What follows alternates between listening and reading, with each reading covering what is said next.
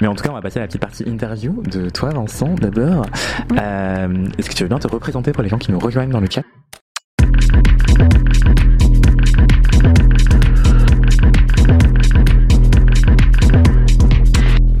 Donc je suis Vincent Frédéric Colombo, euh, créateur euh, guadeloupéen basé à Paris depuis une bonne dizaine d'années. Je crois que ça fait près de 14 ans que je suis en France.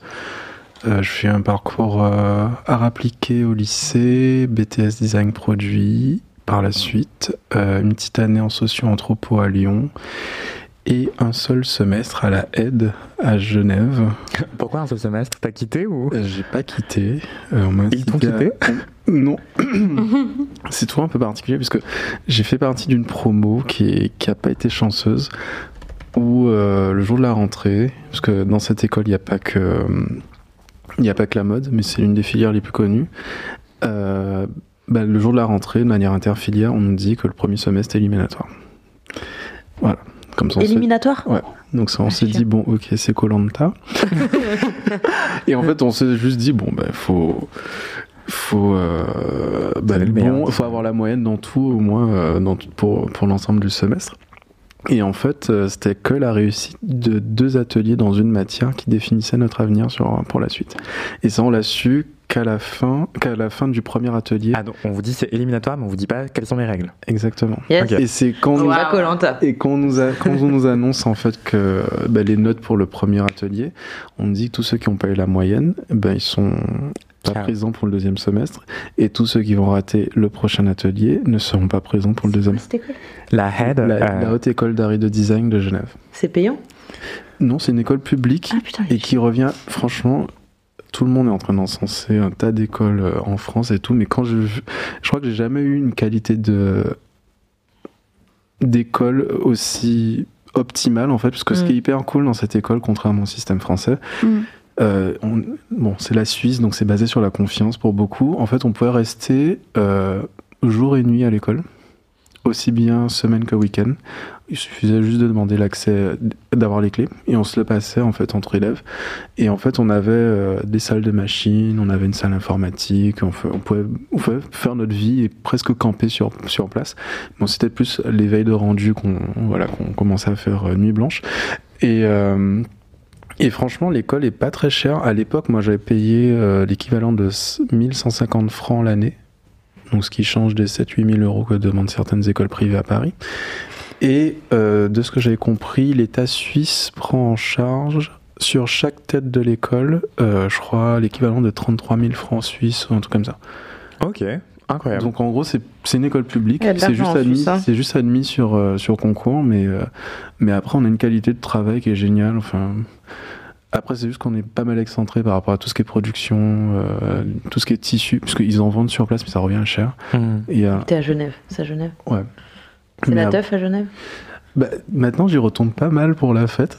Ah ouais Quoi bah, J'y vais la semaine prochaine encore. Est-ce que ça devient The Place to Be? Quoi? Non mais qui va faire la fête Il y a un super euh, festival qui s'appelle Antigel qui a une dizaine d'années et qui, euh, pendant tout le mois de février, quasiment, ils font des, pas mal de manifestations, des concerts, des performances et des, des soirées. Et là, j'y étais au début de mois euh, euh, pour la soirée d'ouverture au Motel Campo. Oui, parce que du coup. Euh... Là, c'est ma carte, euh, la créole et aussi Mysterious Skin. Ok, donc tu vas faire la teuf. Non, en plus, c'est toi qu'on doit écouter. Si tu dis que tu vas faire la teuf à Genève. Euh... Bah, mais toi, t'es payé par l'office de tourisme de Genève ou pas Non, du tout. Mais, mais, franchement, là, je hmm. recommence à reconnecter avec Genève depuis trois ans et par le biais de ce festival. Et, euh, et, franchement, c'est cool en fait. Et là, en fait, c'est pas une créole qui va se faire, mais on fait une curation de la créole, euh, enfin une curation pour un line-up pour un événement. Euh, le 24 février, voilà. Euh, pour ceux qui sont dans le coin en Suisse. Pour ceux qui sont en Suisse. Voilà. Mais euh, non, c'est. Enfin, je sais pas, je, découvre une scène nocturne là-bas que, que j'avais, que j'avais pas le temps d'expérimenter parce que quand, bah, quand j'étais étudiant, j'avais juste une bourse de 440 euros et on pouvait pas faire grand chose avec ça. Donc en gros, c'était bouffer et acheter du matos avec ça. Donc j'allais pas très loin et j'allais pas en soirée. Et quand j'ai juste le McDo, quand j'ai su que ça coûtait 14 francs le menu Big Mac, je me suis dit, je vais rester chez moi et manger mes mm. pâtes. Voilà. Mm. Mais sinon, j'allais à la Migros, c'était sympa aussi. bon, ça c'était une grosse digression, désolé. Mais euh, en tout cas, j'ai, bah, j'ai j'ai raté de peu le deuxième atelier. donc on a été 10 a été éliminé dans ma, dans ma, dans ma classe. Sur, on était 30 et, et, en fait, de base, ce qui est un peu débile de leur part, et ça on l'a découvert au fur et à mesure du semestre, c'est qu'il il y avait une capacité concrète à peu près de 22 élèves pour la première année. Mmh. Donc ils ont eu 30 réponses positives, tout le monde a répondu présent. Mmh. Et en fait, ils ont écrémé, ils l'ont fait, je crois, deux ans après encore. Euh, mais il semble que depuis, ça s'est pas trop refait. Mais euh, bon, j'ai fait partie d'une promo qui a pas été chanceuse. Et puis, mais malgré tout, ça m'a pas bah, bizarrement, sachant que je, je sentais pas que j'avais la légitimité de pouvoir bosser dans la mode auparavant, j'avais un intérêt pour la mode, mais sans trop comprendre pourquoi et d'où ça me venait. Mais le fait d'être passé par cette école, ça m'a conforté dans le dans l'idée que c'est une industrie qui me parle, qui me plaît et dans laquelle j'ai envie de me défoncer et, euh, et d'évoluer. Et c'est vrai que par la suite, j'ai appris plus par moi-même. Euh, euh, à faire mes armes euh, bah, par l'observation en étant dans la vente, euh, pendant plus de 5 ans et demi, j'ai bossé pour un, multimarque qui s'appelait Kokon Tuzai, qui était un multimarque, euh, même si le nom paraît japonais, mais en fait c'était une, boîte anglaise. Et euh, bah, j'étais assistant manager, j'ai fait tout le set design pour les boutiques, vu que c'était le début de l'émergence d'Instagram, donc on faisait un peu la com pour les réseaux sociaux. J'étais un peu en charge de trouver les, des modèles qui étaient des clients pour faire les modèles Insta. Euh, C'était à l'époque de J'ai perdu ma veste, qui est un ami qui est décédé il y a 5 ans et qui, euh, qui nous a aidé à constituer un peu l'image d'Instagram. Euh, lui, il a fait sa carrière par derrière avant de nous quitter, mais c'était ultra formateur en fait. Et même c'est un peu là où j'ai commencé un peu à faire de la curation musicale sans trop le savoir. Parce que je faisais les playlists de la boutique juste par plaisir euh, enfin et on a commencé à faire des soirées. Euh, souvent c'était moi qui étais plus en charge de trouver les DJ euh, pour euh, pour les trucs. Et ça devenait des grosses soirées pendant la Fashion Week. Donc ce qui fait que ça m'a donné un peu des skills par la suite pour pouvoir me dire bon si j'ai envie de me lancer euh, que je sais à peu près comment euh, travailler euh, l'idée d'une image de marque comment communiquer et, autres. Donc ça m'a servi pour la créole ça me sert aujourd'hui aujourd'hui aussi pour ma marque. Même si je continue tout doucement à me développer la commercialisation arrive tout doucement. Euh, J'arrive sur la plateforme Zalando normalement en mars. Si tout va bien, là j'ai encore des petits trucs administratifs à finaliser, mais ça se fait tout doucement. J'étais encore au Portugal euh, en début de mois pour euh, voir des usines pour produire des pièces aussi. Donc euh, voilà, donc je me développe petit à petit. Ok. okay. Euh, petite interlude pour faire les remarques du chat. Donc il y a um, Manon Rico qui dit euh, il vend très bien la fête à Genève, ça donne envie d'y aller. euh, et sinon il y a Dave qui nous dit euh, petit mot de love, je vous regarde depuis Montréal, il est 14h, très agréable de vous écouter au travail. Ah, euh, donc voilà, bisous euh, cool depuis job. Paris à Montréal. Des gros bisous. et non mais c'est hyper intéressant et justement quand tu as fait ces formations dans la mode et quand tu est-ce que tu te voyais déjà lancer ta marque ou est-ce que tu rêvais de rejoindre une maison? Ben, En fait quand j'étais étudiant j'avais pas de j'arrivais pas trop à voir quelle marque pouvait être un peu dans ce que j'avais envie de faire ou envie de me développer.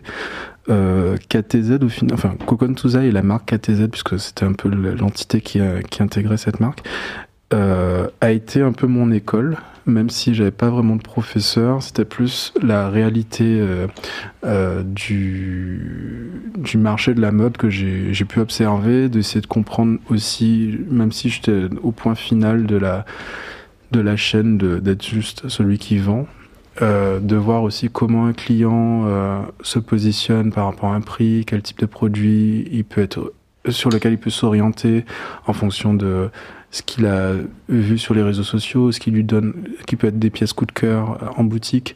Euh, ça peut être des pièces très simples comme euh, genre des chaussettes, des casquettes, des, fondamentaux à essayer de voir en fait qu'est-ce qui peut aider à faire du cash flow pour une marque. Et en même temps, essayer de voir aussi le côté image, qu'est-ce qui peut permettre de faire de l'image pour une marque, même si c'est pas forcément ce qui vend. De voir aussi que l'influence des personnalités ou autres peut amener aussi à faire du, un déclenchement d'achat compulsif auprès des fans. Euh, je sais que quand on a eu des clients comme Nicolas Formichetti, comme euh, Taiga, comme euh, Essa Proki, euh, c'était un de mes clients. Enfin, le coiffeur de Rihanna, Youssef, que j'ai connu aussi à la boutique, c'est de voir aussi que par le fait qu'ils portent les pièces, qu'ils les identifient sur Instagram, que ça ramène des clients. On avait eu euh, Rihanna qui avait porté une de nos tenues qui, qui fait que les gens se sont excités pour pouvoir venir acheter presque dans la foulée.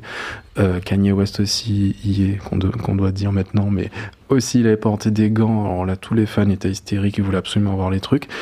Euh, ça, nous a permis de nous rendre, enfin moi, ça m'a permis de me rendre compte en fait de quel est l'impact que peut avoir de manière très commercial et populaire euh, un individu pour créer une impulsion d'achat. Et euh, alors que ma, ma manière de consommer euh, du vêtement n'a jamais été comme ça en fait. J'ai rencontré aussi Janet Jackson aussi au passage, Iggy Azalea, Janet Jackson, qui s'habille tout le temps en Rider et Carmen. Voilà. Petit clin d'œil. Qui portait des chaussures Yves Saint Laurent. Euh, qui fait du 37, ça je me rappelle très bien. Oh my god, ok, on a ça. je crois que c'est la... avec, avec des infos clés. Je crois que c'est la seule personne. Euh, je crois que j'avais même croisé. Il y a Björk aussi qui était passé à la boutique. Je, je crois que c'est l'une des. Janet Jackson, c'est l'une des seules personnes où j'ai failli. Euh, je pense qu'elle a mon côté un peu fan qui a grandi avec la musique de Michael et de Janet et qui, qui pas qui répétait les chorés et compagnie, mais qui, qui, a, qui a grandi avec ces, ces, icônes en fait. Et là ça m'a fait vraiment bizarre de la rencontrer. C'est vrai que j'ai le cœur qui battait à 100 à l'heure euh, j'ai l'impression que c'est comme si je tombais amoureux de quelqu'un. J'ai euh, trop mignon. Mais, euh, oh. mais c'est vrai que j'avais mon collègue qui lui n'a pas réussi enfin il était resté tétanisé et c'est moi qui suis allé vers elle pour lui pour parler avec mon niveau d'anglais qui était vraiment minable à l'époque et qui a beaucoup évolué depuis. Mais euh, non, ça a été, franchement, ça a été mon école. Et euh, même s'il y a des bonnes choses et des mauvaises choses qui se sont passées euh, dans dans mon expérience là-bas, mais j'en tire que le, le, positif pour, pour grandir et aussi faire ce que je fais. justement, on va parler de Créole, ta marque aujourd'hui. Euh, juste avant, il y a une remarque de Faté qui dit Bravo, hâte de voir ça sur Zalando. Donc tu disais que Créole allait arriver sur Zalando autour de mars moi, je me rappelle avoir vu euh, ta première collection à travers une vidéo de Loïc Préjean, mmh.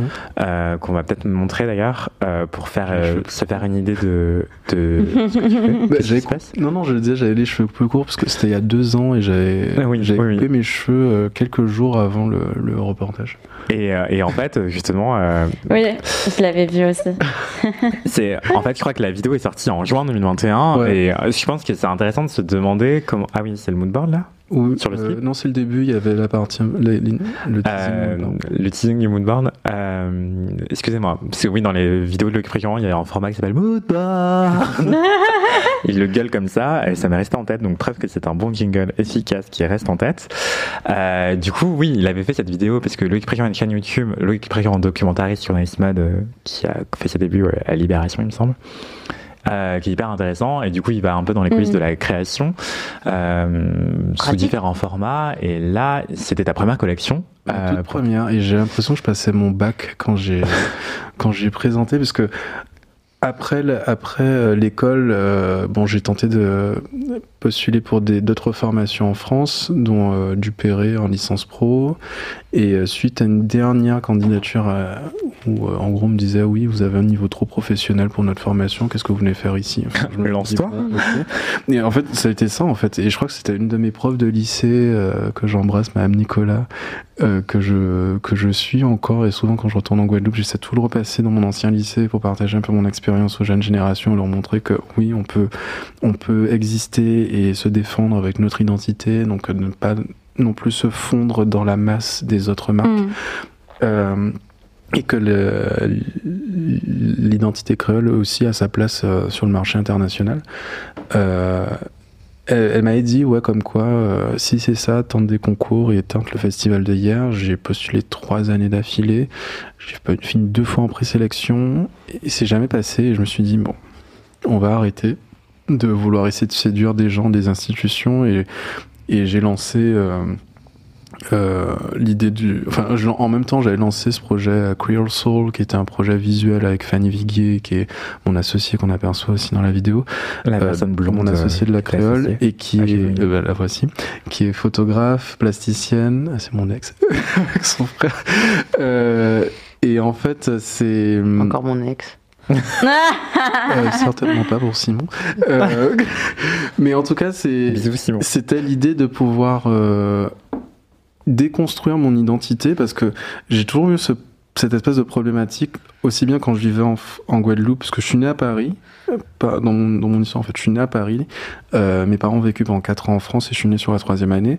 Et en gros on est retourné en Guadeloupe euh, passé mais un an et, euh, et je sais pas pourquoi, depuis petit, vu que je savais que j'étais né à Paris, je me suis toujours considéré comme parisien avant d'être guadeloupéen. Et en fait, je pense que c'est un peu euh, un mindset que j'avais de me dire, même si je grandis sur une île que j'adore, dont l'histoire est hyper riche hyper forte, je m'y ennuyais beaucoup. Et en fait, j'ai toujours cette espèce de goal de me dire, faut que j'aille à Paris, c'est Paris, c'est ma ville. Et au final, j'y vis depuis un peu plus de, un peu plus de 10 ans et je m'y trouve relativement dans cet espace. Mais, euh, et je m'étais toujours dit, mais en arrivant pour mes études, je me dis, mais je suis le moins bon représentant de, de mon île, en fait, de, mon identité. Et j'avais toujours l'impression d'être un peu euh, un outsider, parce qu'aux Antilles, on me prenait toujours pour quelqu'un qui, soi-disant, s'habille comme un blanc, comme un négropolitain, comme Et alors, en fait, juste parce que j'avais des références un peu différentes de la, de, de la culture mainstream là-bas, et euh, en arrivant ici, en fait, on me, on me renvoyait à mes origines antillaises parce qu'on entendait un accent, on se disait ah bah tiens, euh, t'es. Mais, euh, mais, ce qui était bizarre, c'est qu'on pensait que j'avais juste un de mes parents qui était antillais, mais que j'avais grandi en France. Enfin, il y avait cette espèce de projection. T'inventes une vie comme ça? Ouais, Non, mais en fait, je me suis toujours dit, mais et, souvent j'avais cette impression, je me dis mais putain, je suis le plus, plus mauvais représentant en fait, de mon de mon, oh de mon territoire. Et en fait, avec le temps, en fait, j'ai commencé à déconstruire aussi le truc de me dire est-ce que il y a une manière propre de ressembler à un Guadeloupéen, un Antillais, euh, quelqu'un des Outre-mer? Et en fait, il y en a pas au final. Et même qu'on regarde le, traité du tout monde avec Édouard Glissant, le concept de créolisation, on se rend compte que chaque humain, même s'il vient d'un groupe euh, social, dans un territoire particulier, il se nourrit de toutes les expériences qu'il a à travers sa vie, en fait. Donc c'est quelque chose qui est assez poreux, et même né dans le chaos et la douleur, en fait, le résultat de, notre culture aussi a été totalement improvisé et existe sous plusieurs formes à travers le monde. Donc c'est vrai que les sociétés créoles, on peut dire que c'est les dernières civilisations qui ont apparu sur l'humanité et elles ont, sur tous les territoires où elles ont apparu, euh, sachant que c'était presque de manière un peu... Euh, pas synchronique, euh, pas synchro, mais bon, ça s'est fait presque à des moments assez similaires. Euh, ils ont su se réinventer à travers toutes les contraintes qui leur ont été imposées. Et, euh, et bizarrement, moi j'avais des espèces de projections qui étaient faites sur moi, qui me dit oui, tu, tu ressembles pas à un Guadeloupéen. J'aime même une personne noire m'a déjà sorti en soirée, qui est venue parler en anglais en soirée, me dit ah where are you from? C'est from Paris. Et me sort. Après il me sort ah bon t'es français? Je lui dis mais il y a une manière de de oh ressembler à, je sais pas, parce qu'il y a plein de gens qui se disent facilement, quelqu'un qui est racisé, euh, qui a peut-être un look un peu plus appuyé, soit il est anglo, anglo-saxon, donc euh, américain ou anglais. Ouais. Et, euh, et, je trouve ça, toujours trouvé ça un peu débile en fait. Ouais, c'est ce que j'ai remarqué comme aussi. approche. Et, et le mec m'avait suivi, enfin, enchaîné avec un, un, argument en me disant Tu fais pas très couleur locale pour un parisien. Je lui ai dit Mais ça veut dire quoi en fait?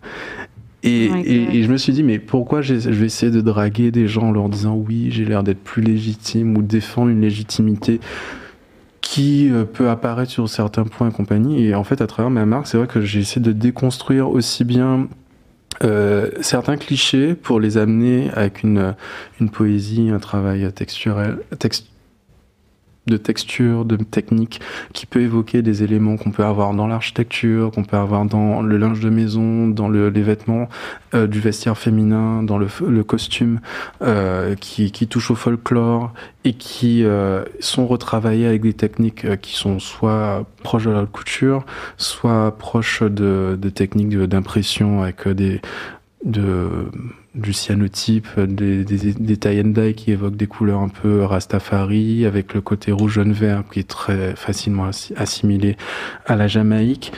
Et essayer de voir comment, à travers ces codes, je peux aussi apporter euh, des, des coupes, des formes, des matières qui me parlent un peu plus et qui, qui peuvent me raconter personnellement de manière euh, proche ou lointaine, ou de traiter de sujets comme le chlordécone, qui pour moi est un problème euh, qui est endémique et qui est vraiment problématique, qui, n'arrive pas à exister au-delà de, certaines euh, certains recours juridiques et qui n'aboutissent pas, euh, qu'on voit encore les derniers le dernier lieu qu'il y a eu euh, au niveau de, du tribunal de Paris. Petit peu en contexte, le chlordécone qui est un pesticide qui a été euh, largement utilisé euh, dans l'agriculture aux Antilles, mais pas que, mais en tout cas aux Antilles, il a été utilisé plus longtemps que dans l'Hexagone par une dérogation qui pose question justement. Et depuis, la, Guadeloupe et la Martinique possèdent le record mondial de cancer de la prostate. Donc voilà.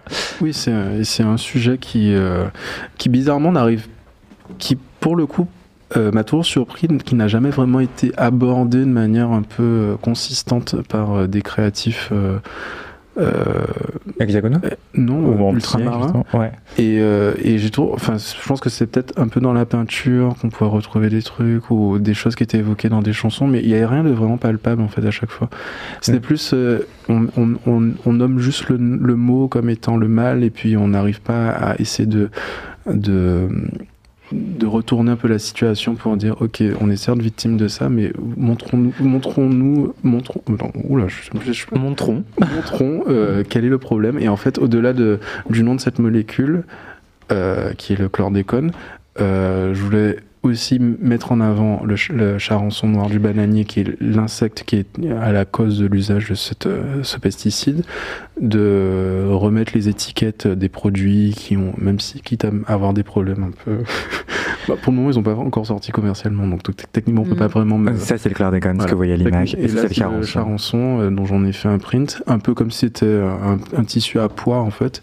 Et ça, c'est des, des éléments qu'on retrouve beaucoup dans certains vêtements, dans certaines époques, surtout dans les années 80. Et en fait, je voulais essayer de faire des espèces de petits va-et-vient comme ça entre des références euh, pop euh, des Outre-mer face à des éléments euh, peut-être un peu plus sexy comme le maillot de bain où il y a le fameux une, gravure botanique de bananier qui est, qui est dessinée un peu comme un effet d'onde en fait sur tout en ayant le monogramme certes mais pour rappeler justement euh, que ça se diffuse et, le fait que ça soit un maillot de bain, ça évoque aussi là où se trouve, euh, enfin ça se rapproche de la prostate. Donc en gros, c'est essayer de faire un, une pièce qui euh, symboliquement cristallise en fait cette problématique et je trouvais ça intéressant de pouvoir, là c'était la formule chimique, le dessin chimique de la molécule et, et, en fait, je me suis amusé avec des codes comme ça, en fait, parce que oui, c'est bien gentil de juste dire oui, le chlordécone, le chlordécone. En fait, là, j'essaie de le montrer de, sous des formes différentes hmm. pour essayer d'attirer. Euh, là, c'est la fameuse le monogramme avec le, la gravure botanique. Oui, attirer l'attention. Effectivement. Et en fait, c'est c'est essayer de montrer le problème euh, différemment et c'est pas forcément dans l'idée de le sublimer mais juste de pouvoir le montrer autrement et pouvoir mettre ce, ce, ce sujet sur la table sans avoir à se, complètement se victimiser mais juste montrer en fait euh, oui, c'est de la sublimation. Oui, voilà. Et justement, pour que les gens comprennent bien concrètement cette collection que tu présentes en juin 2021, est-ce que c'était possible de l'acheter? Qu'est-ce qui se passe pour un jeune créateur entre le moment où tu présentes une collection et euh, pour le grand public qui la voit sur Instagram ou ailleurs Est-ce qu'ils peuvent l'acheter ou pas? Qu'est-ce bah, qui se passe? Pour le moment, il y a des pièces. Les maillots de bain, je, suis en train de bosser dessus. Euh, donc ils vont vraiment sortir. Je sais qu'il y a beaucoup de gens qui me, qui me relancent là-dessus.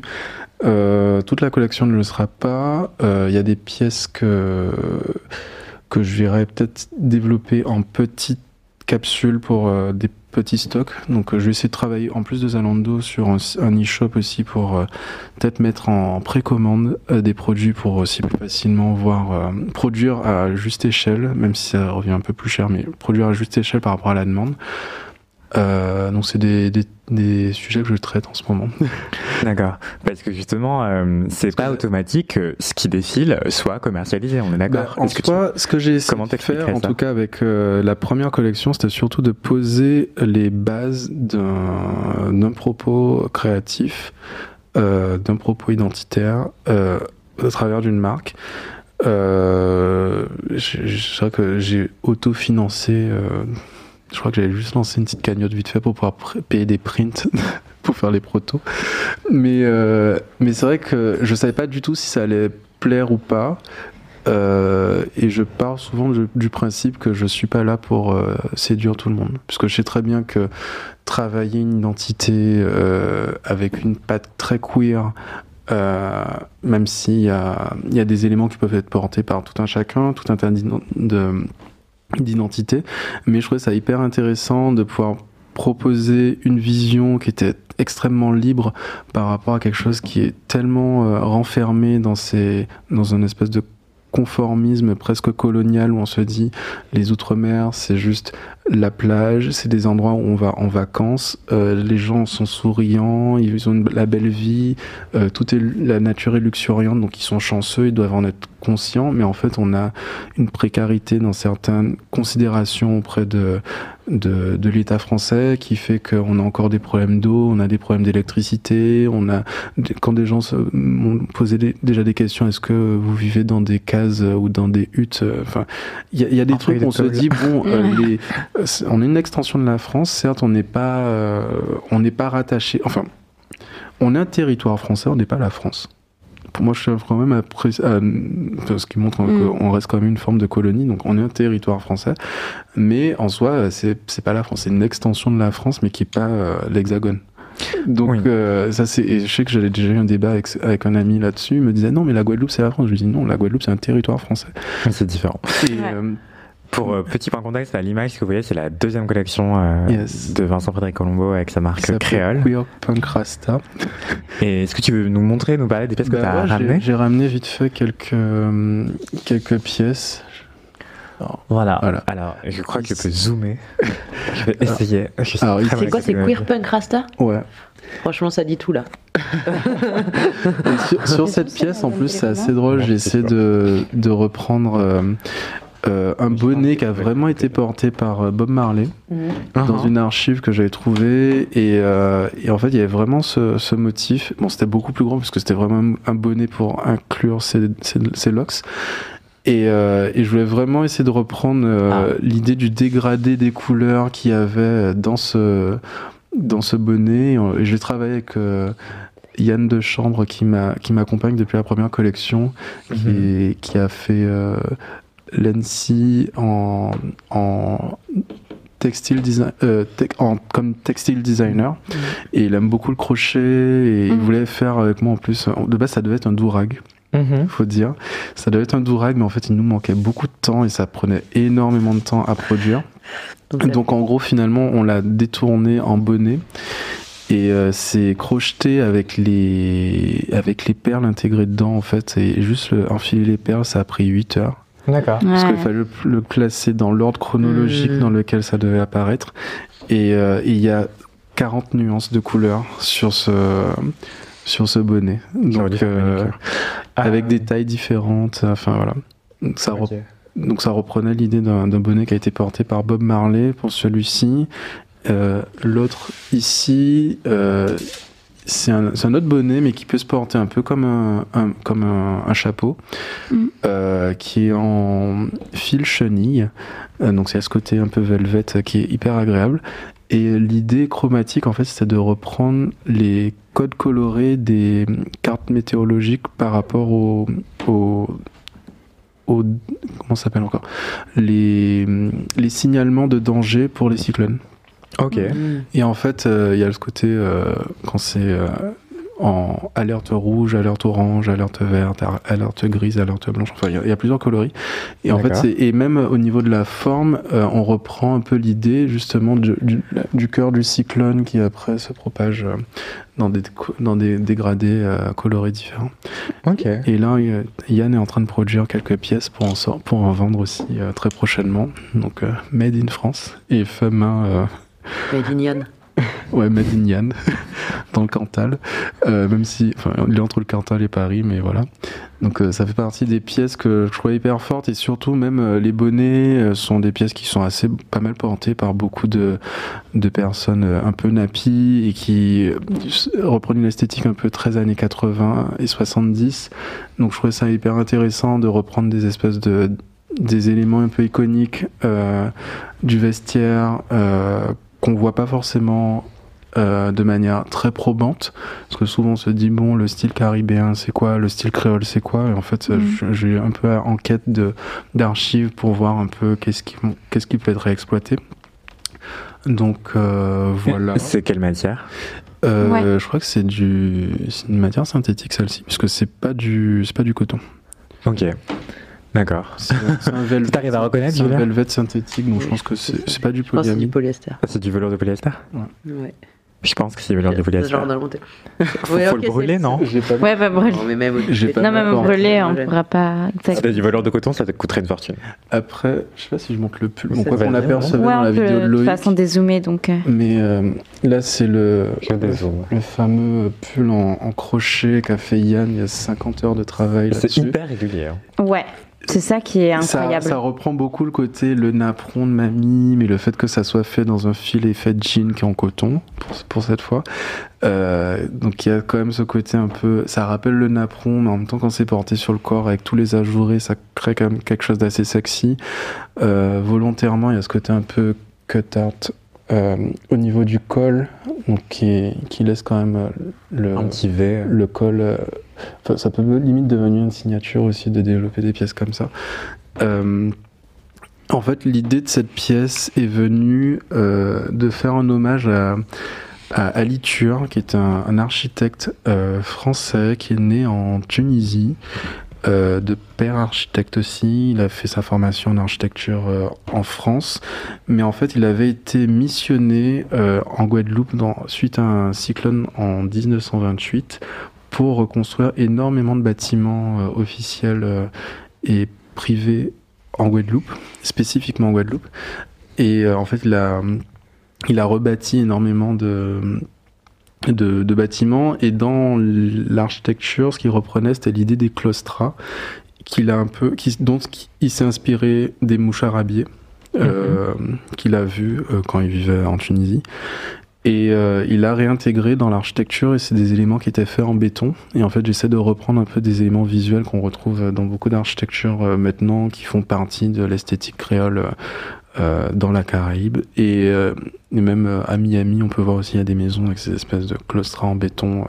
Et en fait, c'était faire une espèce de référence à ça, alors ce qui est un peu déconnecté d'une manière très traditionnelle, mais vu que ça s'est tellement inscrit dans le paysage, en fait, que ça fait partie aussi de la, la, la référence pop qu'on peut y avoir là-bas. Et, euh, et c'est une manière un peu de faire un lien entre le napperon de mamie et euh, le crochet qui est énormément revenu suite au confinement. C'est assez drôle. Enfin, les métiers manuels en tout cas sont revenus énormément. Et le fait d'avoir quelque chose qui le rend peut-être un peu plus masculin du fait d'avoir ce côté un peu jean, euh, donc ça, ça le rend moins mémérisant. Euh, d'ailleurs, ce que tu portes toi-même, c'est un peu une inspiration d'Apron. Euh, Alors, c'est un peu une espèce de continuité de cette pièce, mais cette pièce, j'ai travaillé avec euh, Thomas Pierre-Jean, qui a fait. Je mets son Instagram dans le chat. il y a pas de En plus, il a, un très... il a sorti de nouveaux produits. je vais peut-être décaler, le, le, micro pour qu'on voit mieux. Et en fait, on a travaillé l'idée d'un espèce de vitrail avec. en fait, il y a trois, trois motifs. Celui-ci, c'est le couple lesbien. Euh, qui est accompagné de quelques compositions florales, parce qu'on retrouve beaucoup d'effets floraux aussi dans le travail de Thomas. Et, euh, en fait, on s'est basé sur quelques images de, de couples, euh, pour le coup des couples racisés. donc il y a le couple de femmes, le couple d'hommes et un couple hétéro, donc un homme et une femme. Et celui-là que j'ai pas trop présenté parce qu'il y a un petit souci sur le. du coup, je le retire. Mais bah, moi, je l'ai porté à la fin du défilé en fait, de manière un peu euh, subliminale. Mais euh, j'ai jamais, j'ai pas trop présenté. Mais en tout cas, le travail de est, est sublime, euh, cette espèce de napperon et de broderie qui qui devient extrêmement sexy, qui qui est très queer aussi, qui je trouve est une pièce. J'aime trop et c'est une pièce qui est assez. Et c'est drôle, il y a plein de gens qui m'ont dit que ça fait penser au travail de Jean-Paul Gaultier euh, ah. en découvrant cette pièce. Euh, et j'ai énormément de demandes aussi pour des mariages. Improbable. j'ai beaucoup de, beaucoup de couples euh, gays et lesbiens qui m'ont écrit suite au défilé parce qu'ils voulaient porter ces pièces pour se marier. Ok. Donc, mais je suis en train de travailler encore sur le développement mais, euh, mais ça revient cher. Parce que là, c'est un travail qui est quasiment couture sur une pièce qui a l'air presque sportswear. Euh, parce que ça reste du, du mesh en polyamide. Mais en même temps, mais je pense le retravailler un peu différemment parce que là, j'ai acheté sur, dans un dead stock le, la matière. Et euh, je pense peut-être retravailler vite fait la compo, toujours avec l'idée des, des, oiseaux qui sont autour. Qui, la matière, c'est-à-dire le. Non, de retravailler le motif. T'as acheté le fil? Non, là, j'ai acheté le. Le tissu, enfin la maille. Là, c'est du dead stock en fait. J'ai acheté, euh, il était totalement comme ça avec le. Et t'as retravaillé dessus une broderie. Une incrustation. Et ça, c'est main Ouais, fait main. Mais euh, ça peut être produit. Et au niveau des matières, euh, tu utilises quoi comme matière en règle générale Ça dépend de ce que j'ai envie de faire. Bah, il y, a, y, a, un peu de ça, un peu de débrouille, un peu pour essayer de voir un peu comment je peux euh, amener ce que je. Mhm. L'idée qui est en tête. Il y a quand même aussi cette, idée de collaboration aussi avec des, jeunes artisans ou des artistes. Euh, là, j'ai travaillé surtout avec Thomas, euh, Yann de Chambre pour la maille, Thomas pour cette pièce en une incrustation. Et euh, par exemple, j'ai travaillé également avec euh, Achalan, qui est un, artiste euh, américain, qui a, qui a, un compte Instagram qui s'appelle Soft Shade, et il travaille beaucoup le cyanotype. Et en fait, j'ai fait travailler un peu des. Ça, c'est incroyable. Celui-là, il n'était pas dans le défilé. Cyanotype, c'est une technique de d'impression à travers les rayons du soleil, en fait, enfin, de la photographie euh, qui va réagir euh, aux rayons du soleil. Les, pigments bleus vont se révéler comme ça. Il faut mettre une espèce. Je vais mettre de ce sens-là pour montrer aux gens les visages. Et, avec euh, les bottes.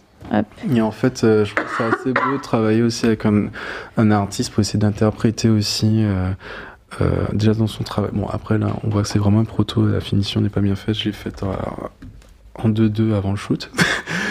Et parce que j'ai pas eu le temps de les, les faire pour le défilé.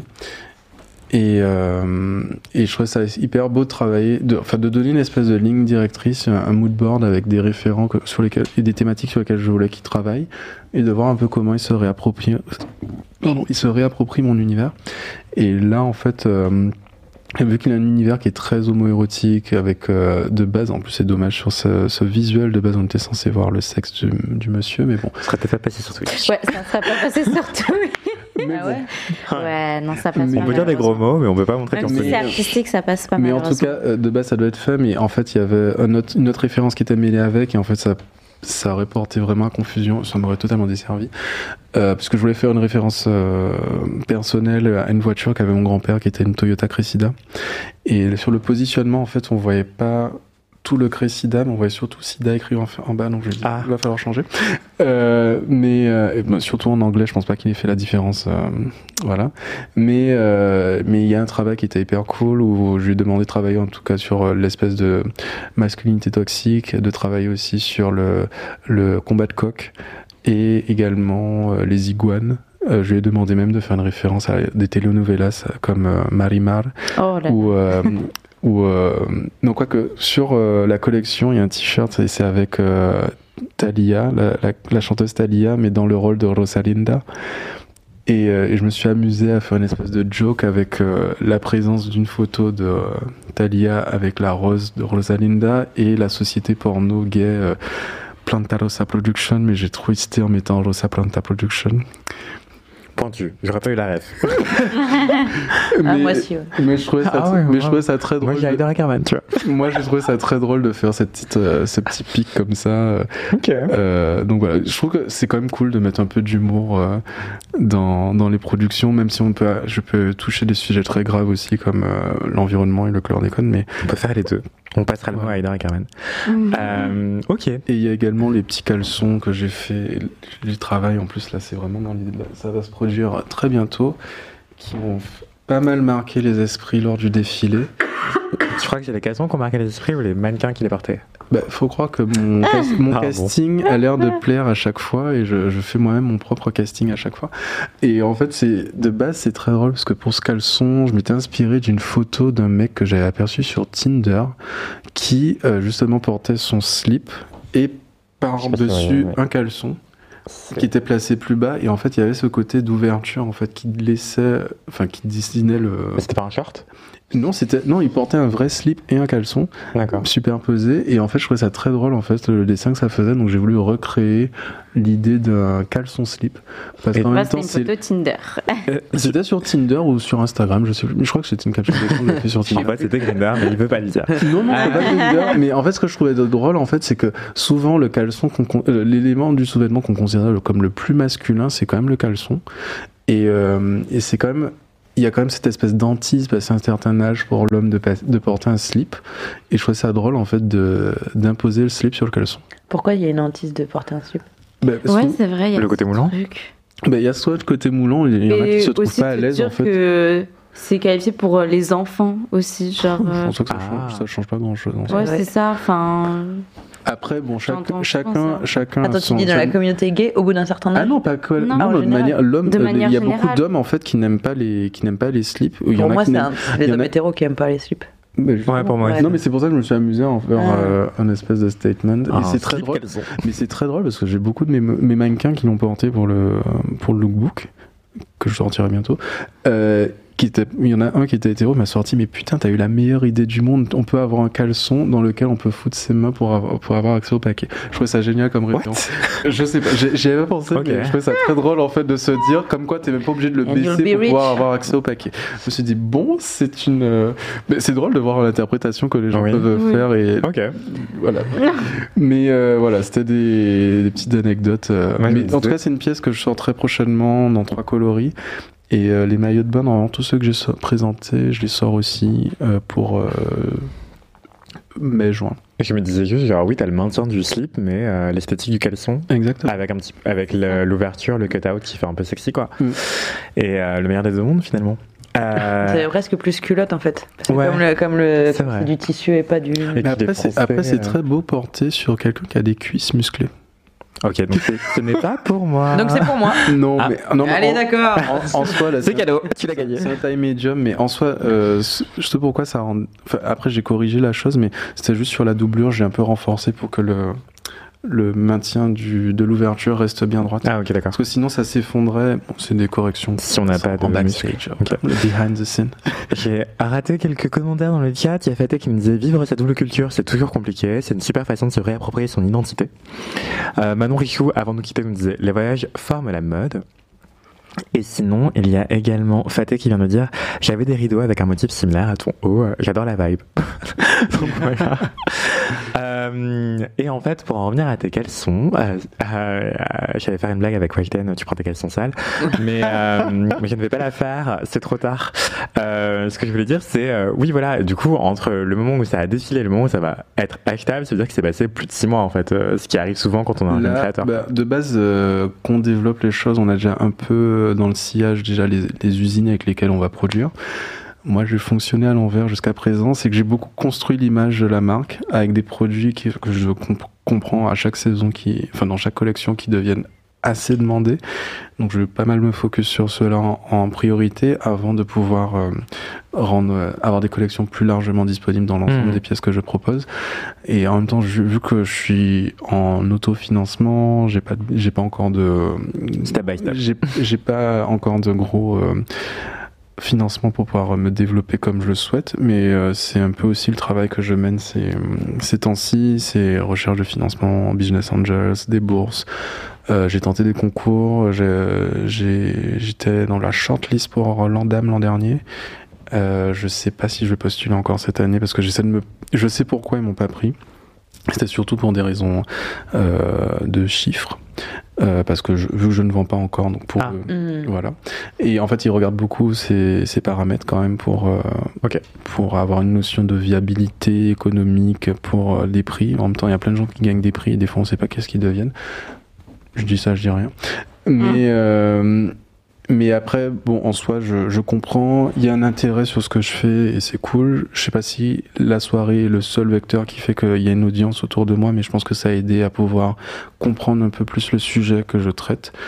Euh, donc, ce qui fait qu'on que j'ai des relais médias qui sont plutôt qualitatifs euh, et en tout cas il y a beaucoup de pièces qui plaisent à beaucoup de gens et euh, il y a même des artistes qui ont voulu le porter pour des scènes, et malheureusement, vu que j'ai que les sample size, ça passait pas partout.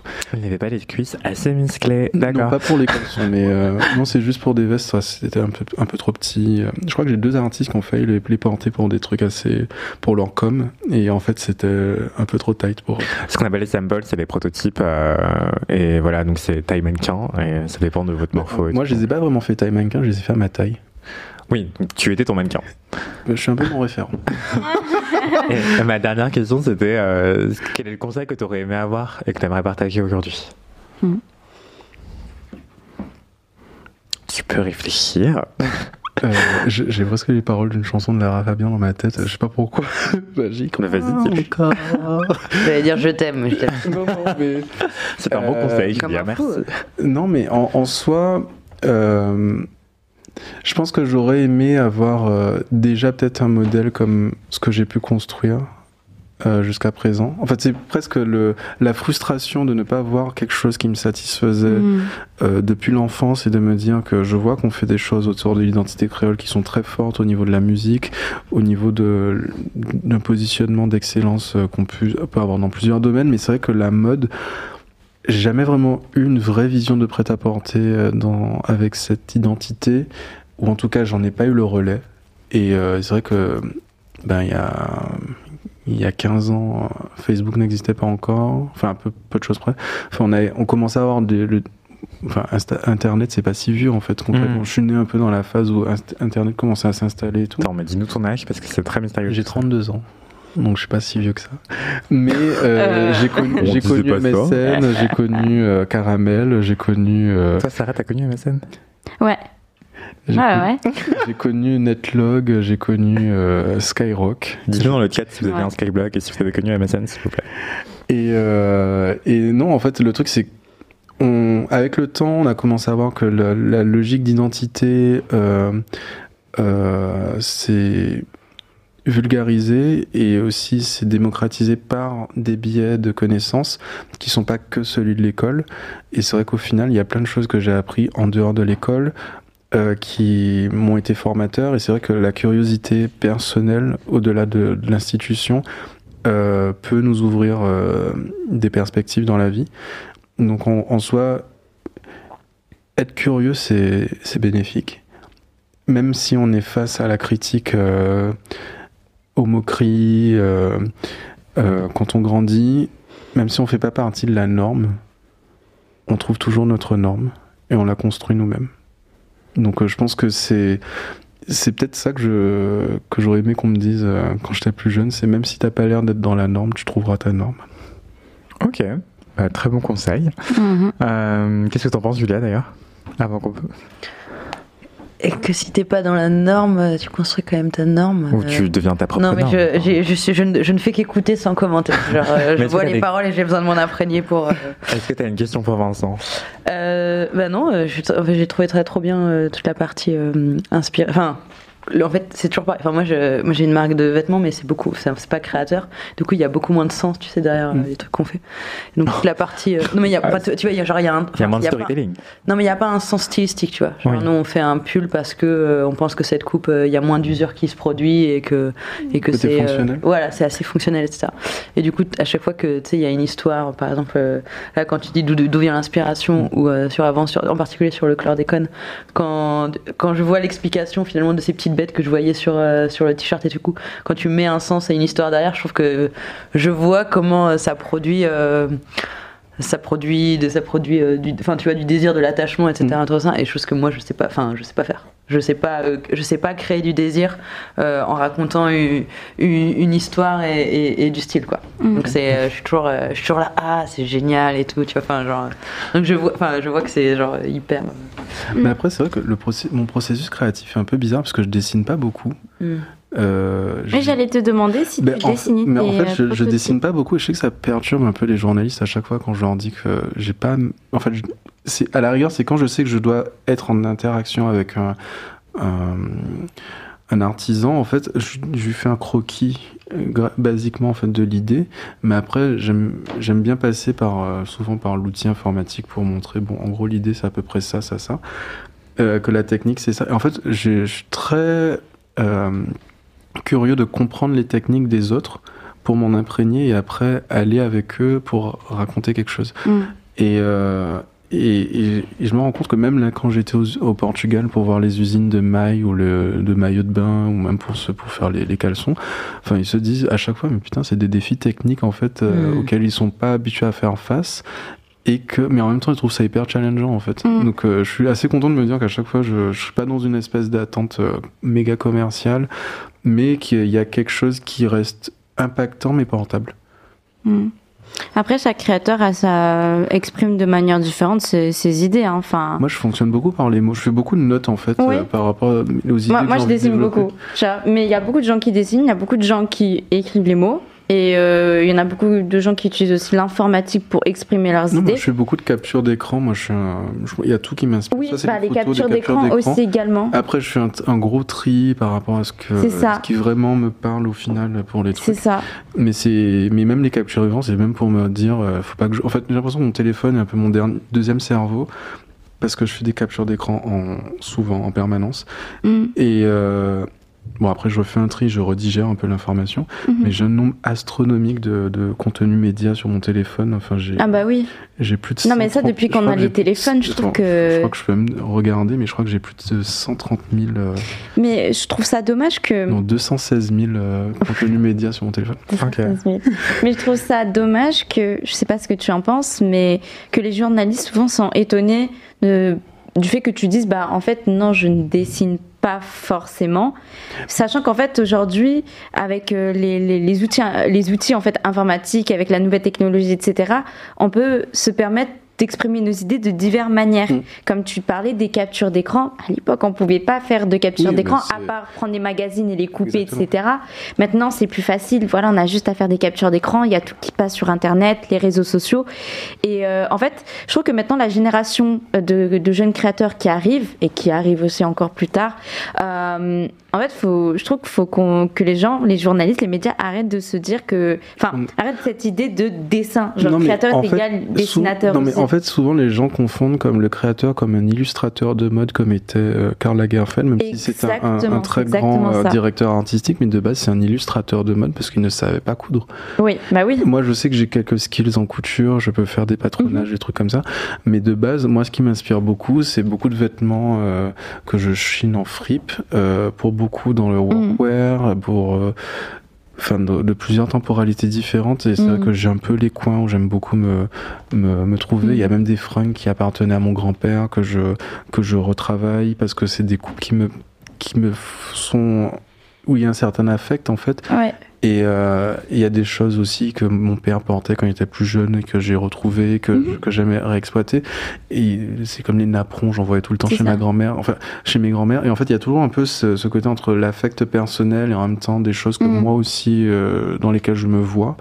Euh, parce que je fais pas non plus une mode qui m'est complètement personnelle, mais qui autour de ma personnalité et se complète avec le, le narratif que je souhaite avoir.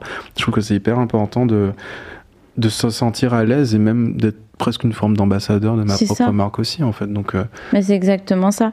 Mais parce qu'en fait souvent ça fait débat. Les gens se demandent est-ce que on peut vraiment euh, dire que c'est un créateur ou une créatrice euh, alors qu'il ne dessine pas, alors qu'il ne coupe pas, alors qu'il ne fait pas ci, etc. Moi, et moi, j'ai quand, même des skills, mais après, j'ai pas, pas l'expertise de. Mais oui, c'est ça. C'est pour ça que j'aime beaucoup aller aussi vers des, des, mm. des, artisans, des façonniers qui eux sont experts dans les choses, et je leur explique très concrètement euh, ce que je veux, mais en ayant pris conscience de leur savoir-faire, pour qu'on vienne pas me dire que c'est pas possible. Ouais. Je, pense, que je suis un petit peu psycho à ce niveau-là. J'essaie vraiment de, m'imprégner de ce que les gens font. Je regarde énormément de documentaires, même dans des sujets totalement divers et variés. Et en même temps, je trouve que c'est hyper important de, comprendre le langage de la personne pour qu'on se comprenne. Comme ça, au moins, il n'y a pas le côté ah oui, j'ai envie de faire ça et que c'est pas mm. possible.